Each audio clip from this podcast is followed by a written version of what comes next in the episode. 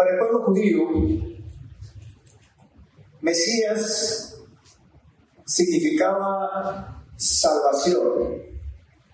Para nosotros, Mesías también significa salvación, pero para el pueblo judío representaba la salvación en ese momento. La pregunta es, ¿era Jesús el Mesías? Los cuatro evangelios, los cuatro, tratan de contestar esta pregunta. No tienen otro objetivo, escúcheme bien.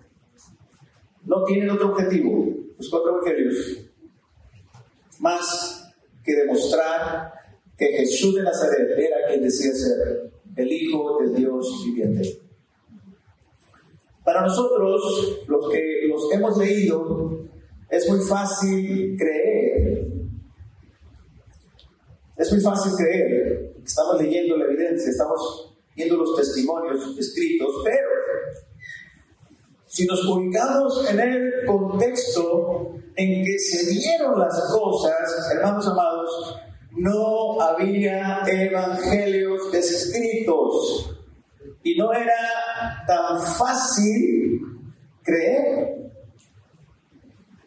Les invito, vaya conmigo a la época del segundo templo, es decir, al tiempo de Jesús. Vamos a ver que la cosa no estaba tan fácil para el maestro.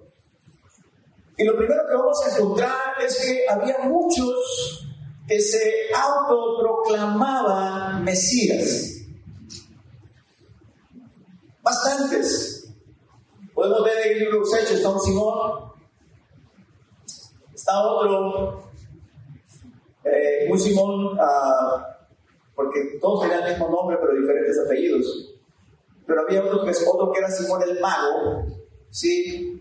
que era muy poderoso eh, en, cosas, en, magia, tan poderoso que se levantaba, dice que levitaba. Dice la tradición que San Pedro lo confronta en una ocasión y lo hace caer de no sé cuántos metros.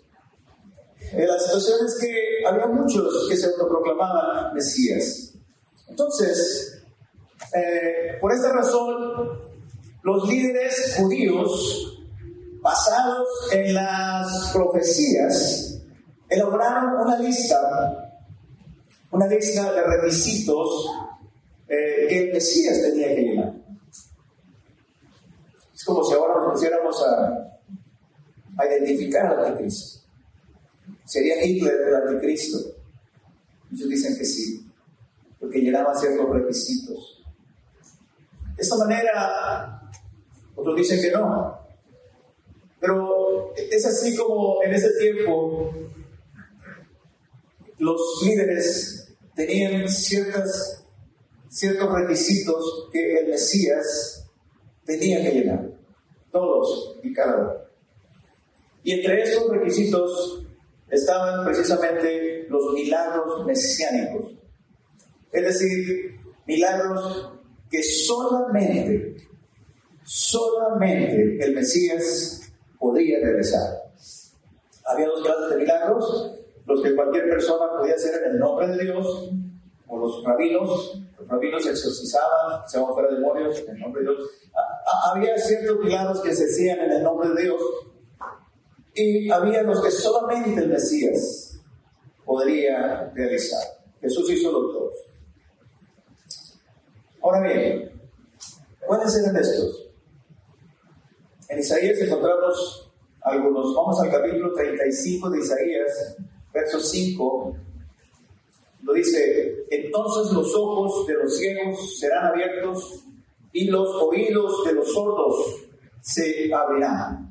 Entonces el cojo saltará como un ciervo y cantará la lengua del mudo.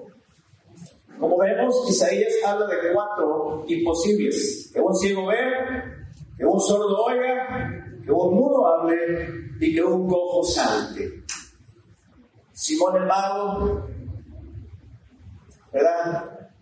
Trató de hacer milagros, pero nunca, nunca, ni siquiera se acercó a los milagros mesiánicos. Pero entonces tenemos que, en resumidas cuentas, hay cinco, cinco milagros que solamente el Mesías podría hacer. Número uno, curar la lepra.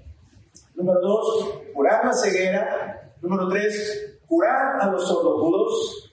Número cuatro, hacer, hacer andar un cojo. Y número cinco, resucitar muertos. Como dije, para nosotros suena muy familiar que Jesús hiciera estos milagros. Pero ubiquémonos, hermanos, ubiquémonos en el tiempo, ubiquémonos en el lugar. ¿sí? Por ejemplo, vamos a Naín, un pequeño pueblo de Galilea. Dice el capítulo 7 de Lucas, a partir del versículo 11, aconteció, dice que después que él iba a la ciudad que se llama Naín, iba con él muchos discípulos y una gran multitud, subraya esto, una gran multitud.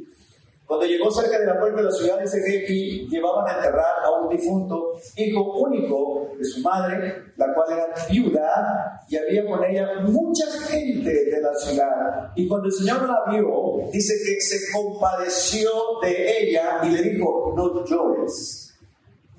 Los que han experimentado el terrible dolor de perder un hijo pueden comprender mejor lo que esta pobre viuda sufrir.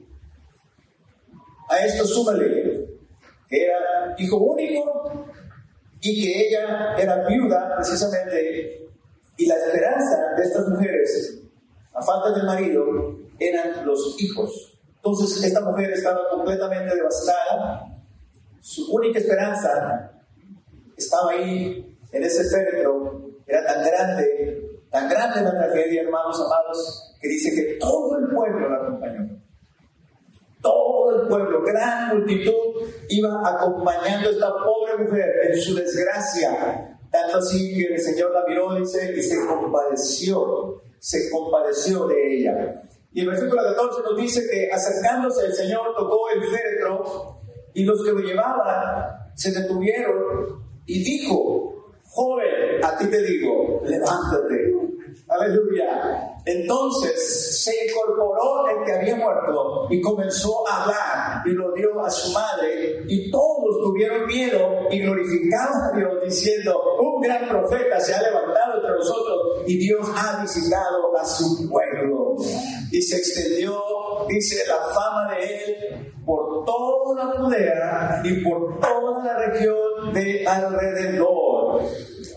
Lo que había acontecido aquí, queridos hermanos, era algo verdaderamente asombroso. Imagínense aquí hoy en otros días si un muerto se levantase en un velorio. Primero iba a ser un cobradero de gente. Sí. Dice que, tuvieron miedo. Tuvieron miedo pero después dice, glorificaban a Dios. La gente exclamó, un gran profeta se ha levantado entre nosotros y Dios, dice, Dios ha visitado a su pueblo. Acuérdense, habían pasado 400 años sin escuchar un milagro, sin escuchar un milagro de algo, eh, esto fue algo, hermanos, verdaderamente extraordinario. Tan tremendo fue así, que dice el versículo 18, que los discípulos de Juan, de Juan Bautista, cuando Juan estaba en la cárcel, dice que fueron a darle las buenas, las nuevas, perdón, la noticia, dijeron, Juan, fíjate lo que acabamos de ver. Y él le platica. Entonces Juan los envía de regreso ¿verdad? Y les, y les dice, vayan y pregúntenle, ¿eres tú el que había de venir o esperaremos a otro? ¿Por qué? Porque Juan sabía, hermanos amados, que el Mesías era el único que podía resucitar a los muertos. Cuando pues, dice, los hombres vinieron ante, ante él, le dijeron, Juan el Bautista nos ha enviado a ti para preguntarte, ¿Eres tú el que había de venir o esperaremos a otro? ¿Eres tú el Mesías prometido? Pues seguiremos esperando. Seguiremos viendo impostores que se levantan y se autoproclaman y no son. ¿Eres tú el verdadero? En esa misma hora dice que sanó a muchos de, de enfermedades, de plagas y de espíritus malos y a muchos ciegos les dio la vista. Y respondiendo Jesús les dijo, ir y hacer saber a Juan lo que habéis visto y oído. Los ciegos ven, los cojos andan, los leprosos son limpiados, los sordos oyen, los muertos son resucitados y a los pobres es anunciado el Evangelio. Bienaventurado que no haya tropiezo en mí. Otra versión dice, felices los que no dudan de mí después de haberte visto. Lo que estaba haciendo Jesús era nombrar una lista de milagros mesiánicos. ¿Sí? Y le estaba diciendo a Juan, mira, justo por ti mismo. ¿Sí? Tenemos, por ejemplo, el milagro de la lepra. Era otro milagro que solo el Mesías podía hacer. Un estudiante le pregunta al rabino y le dice, ¿cómo reconoceremos al verdadero Mesías? El maestro le contesta, pues mira, según el Talmud, cuando veas a un rabino quitar las vendas de un leproso, él es. Porque era, era algo que solamente el Mesías podía hacer.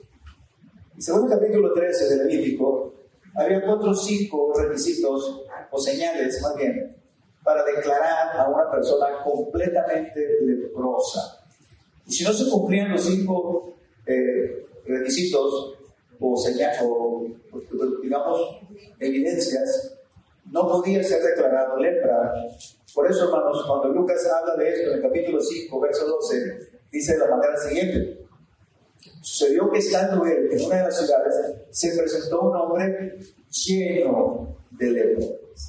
Es decir, cumplía con los, las cinco señales de un leproso. No había duda, porque pudiera ser que no estuviera leproso, sino solamente enfermo de otra cosa. Y ya con eso, el milagro no es válido. Pero para que quedara claro, ¿verdad? Lucas dice, estaba lleno de lepra, completamente leproso, no había duda.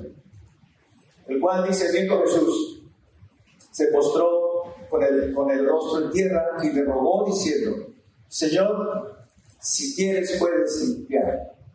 Entonces, extendiendo la mano, lo tocó diciendo, quiero, se limpió. Al instante, la lepra se fue de él. Y él le mandó que no lo dijese a nadie, sino le dijo, ve, muéstrate al sacerdote y ofrece por tu purificación según lo mandó Moisés para testimonio de ellos. Esta es la palabra clave, para testimonio de ellos. Es decir, ellos saben el único que podía curar la lepra sería el Mesías. Entonces, si ellos corroboraban la sanidad de este hombre, tenían que declarar que Jesús era el Mesías. ¿Cuántos la gloria de Amén. Déjame tomar un poquito de agua.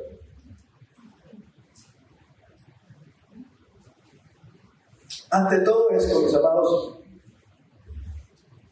era un revuelo, era un escándalo. Eh, tanto así que los rabinos, como decimos luego vulgarmente y coloquialmente, pararon oreja. Y inmediatamente entraron ellos en el proceso, en el proceso de investigar si realmente este, Jesús era el Mesías. Este proceso constaba de tres partes era primero eh, la fase de, observación o investigación, luego la fase de interrogación y luego ya la fase de declaración. Pero miren lo que sucede aquí en el versículo 17 del mismo capítulo. Vean ustedes cómo estamos en el mismo capítulo 5 de Lucas. Dice que aconteció que estaba él enseñando y estaban sentados ahí los fariseos. Y ¿Qué estaban haciendo los doctores y los fariseos ahí? ¿Qué estaban haciendo ahí? Lo acabo de decir. Los fariseos estaban ahí investigando, observando a Jesús. Si de veras este era el Mesías. Ya habían oído de, la, de la, resurrección, ya habían escuchado el ciego, ya habían escuchado muchas situaciones de milagros que él estaba haciendo y, todos habían venido ¿sí? y estaban sentados observando. Estaban en el primer proceso, no podían preguntar si solamente estaban observando. Pero mientras estaban ellos observando, miren lo que sucede. Versículo 18. Sucedió que uno de los hombres que traían en un lecho a un hombre, unos hombres que traían en un lecho a un hombre que estaba paralítico, procuraban llevarle adentro y ponerle al pero no había manera de hacerlo. Entonces abrieron un hoyo en la pared y lo bajaron por el techo delante de Jesús. Recuerden, Jesús estaba siendo investigado, observado. Y cuando vio que los hombres bajaron con el paralítico, el Señor le dice, tus pecados te son perdonados. Dice la Biblia que los escribas y los fariseos comenzaron a caminar diciendo, ¿quién es este que habla blasfemias? ¿Quién puede perdonar el pecado? Dice, sino solo Dios. Pero no preguntaban, solamente caminaban. Entonces Jesús le dice, dice, conociendo los pensamientos de ellos. ¿Sí? ¿Cuánto da gloria a Dios por eso? Conociendo los pensamientos de ellos. Dice, les dijo, ¿qué caviláis en vuestros corazones? ¿Qué es más fácil? Decir, tus pecados te son perdonados o decir, levántate y anda. ¿Qué es más fácil, hermanos amados, para ustedes? Hacer las respuestas. ¿Os obligan a una? ¿Qué es más fácil decir? ¿Tus pecados te son perdonados o decir, levántate y anda? Era más fácil decir, tus pecados te son perdonados, porque era algo que no se podía comprobar. Pero decir, levántate y anda, implicaba un compromiso. Porque ¿qué tal si no andaba?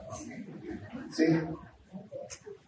Jesús hizo lo más difícil, hermano. Dice, pues para que sepáis que el Hijo del Hombre tiene potestad en la tierra para perdonar pecados, dijo al paralítico, a ti te digo, levántate, toma tu lecho y vete a tu casa. Gloria a Dios. Es decir, hago, para, eh, hago esto para que vean que también puedo hacerlo. Hago lo visible para que vean que también puedo hacer lo invisible. No hay nada imposible para Dios. Jesucristo era Dios encarnado. Bendito sea su nombre santo. Al instante, levantándose en presencia de ellos y tomando el hecho, dice que el que estaba acostado se fue a su casa glorificando a Dios y todos, sobrecogidos de asombro, glorificaban a Dios y llenos de temor decían, hoy hemos visto maravillas. Esta palabra para nosotros puede sonar muy común, pero estamos hablando de una palabra que quiere decir cosas extraordinarias, cosas que se salen de lo común, milagros, más bien dicho. Hermanos amados, en lo sucesivo, los fariseos eh, no dejarían de seguir a Jesús en su investigación para ver si en verdad era Él, ¿sí? el Mesías prometido. Y el siguiente milagro que vamos a ver en la fase 2, vamos a ver la fase de interrogación pero eso lo vamos a ver el próximo domingo. Digan, ah.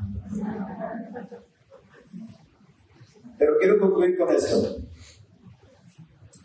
¿Por qué los fariseos no creyeron en Jesús, aún viendo los milagros?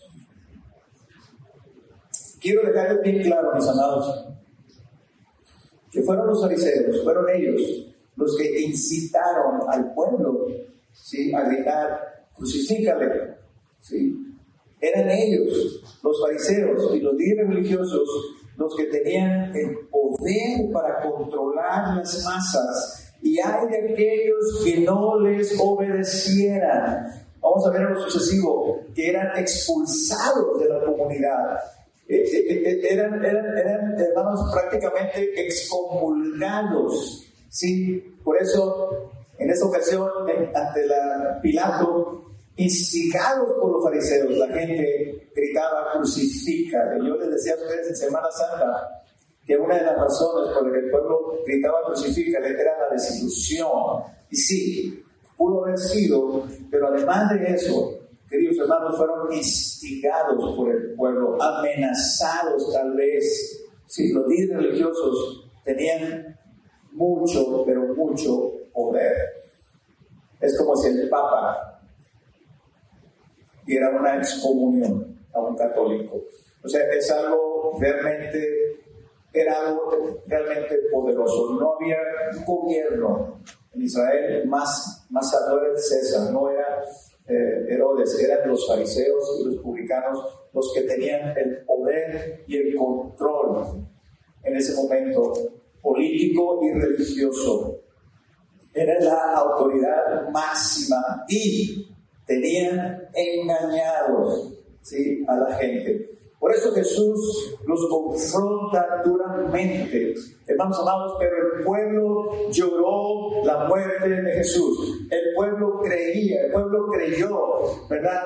Que Jesús era el Mesías. Incluso Muchos sacerdotes y fariseos creyeron también en él. De hecho, había una iglesia muy grande en Jerusalén, compuesta de todo tipo de gente, incluyendo algunos fariseos. Y les paso este dato. Según algunos comentaristas, la carta de los hebreos es dirigida principalmente a los sacerdotes convertidos en Jerusalén. Y es muy seguro que la carta la haya escrito Apolos porque dice que era un hombre versado en las escrituras, y cuando usted lee la carta a los hebreos, usted va a notar que cada versículo, cada dos tres versículos está citando una escritura del Antiguo Testamento.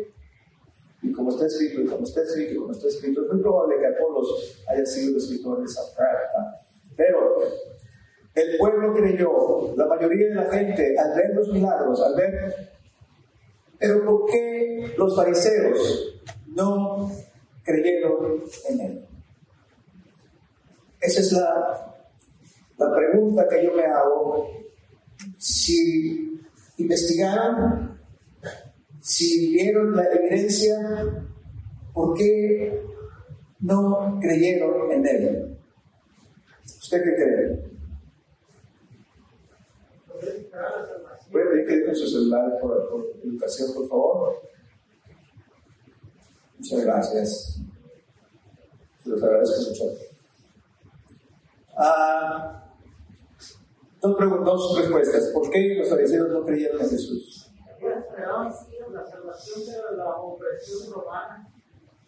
Muy bien. ¿Qué más?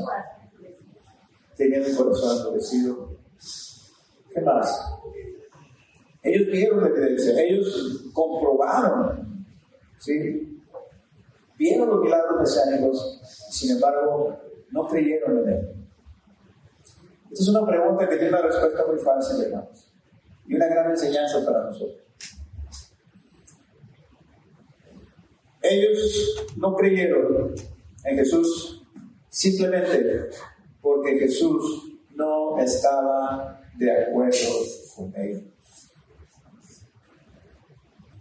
Jesús fue investigado y fue comprobado que él cumplía con los requisitos de los milagros mesiánicos, pero no estaba de acuerdo con ellos. No guardaba el sábado, como ellos decían. Jesús no estaba de acuerdo, hermanos, con el judaísmo farisaico. Contrario, todo el pueblo, Cristo nunca aceptó la autoridad de los fariseos.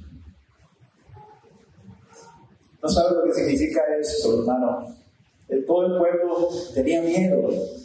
Todo el pueblo temblaba ante los fariseos, tanto la autoridad de Jesús los confrontaba. Jesús hablaba de ellos de ser hipócritas, generación de víboras.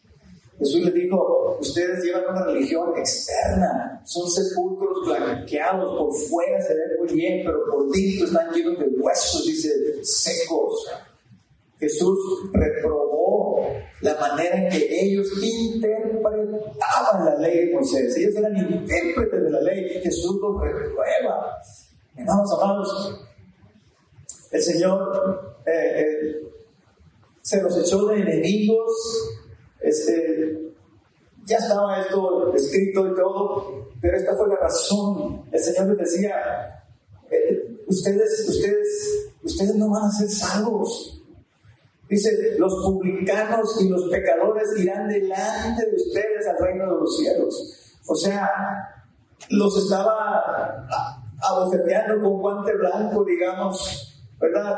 Le estaba diciendo, su religión no sirve, su manera de, creer en Dios no sirve. El, Señor estaba viniendo a derrumbarles el castillo de oro que tenían. El Señor vino, hermanos amados, a algo eh, completamente diferente, completamente radical. El Señor no vino a los religiosos. Mire, escúchenme bien lo que, lo que le voy a decir. Jesús, el Mesías, vino a los pecadores. Vino a, los, a las remeras, a los publicanos. El Señor no vino a los enfermos, perdón, no vino a los sanos, vino a los enfermos. Gente como nosotros, hermanos amados, gente eh, pecadora, paganos, defectuosos. ¿Saben lo que esto significa? La gente cree que los que estamos en la iglesia somos gente buena. Los hermanos que son buenos aquí. No hay nadie bueno. Jesús no vino a los buenos, Jesús vino a los pecadores, a los que estamos, a los que estamos necesitados de perdón. Jesús vino, hermanos, Jesús vino a decir, ¿sabes qué? Eh, la, religión, el concepto religioso está mal. Yo vine a perdonar pecados. Yo no vine a buscar sanos, sino a los enfermos. Hermanos, de otra manera, nosotros, usted y yo, no tuviéramos esperanza. El Mesías era la esperanza de Israel. Pero además, el Mesías es nuestra esperanza, bendito sea su nombre. Y así como Él sanó a muchos enfermos, escúcheme bien, Él dijo, cosas mayores que esta veréis, dice, porque yo voy al Padre. Y mandó predicar a los discípulos diciéndoles, ir por todo el mundo y predicar el Evangelio a toda criatura. El que creyere y fuere bautizado será salvo, mas el que no creyere será condenado. Y estas señales seguirán a los que creen. En mi nombre echarán fuera demonios, hablarán nuevas lenguas, tomarán en las manos serpientes, y si le vienen cosa mortífera, no les hará daño. Sobre los enfermos pondrán sus manos y sanarán. El Mesías es nuestra esperanza. Gloria sea su nombre. Era Jesús el Mesías. De esto depende, amados hermanos, mucho de nuestra felicidad. Si Jesús no era el Mesías, nuestra religión es vana. Nuestra religión y estamos perdiendo nuestro tiempo. Pero si Jesús era quien decía ser, estamos salvos. Estamos salvos y tenemos la posibilidad de estar sanos en su nombre. Porque él dijo cosas mayores que estas haréis. Nunca ha hablado hombre como este. Quiero que terminemos este tiempo poniéndonos de pie en esta mañana.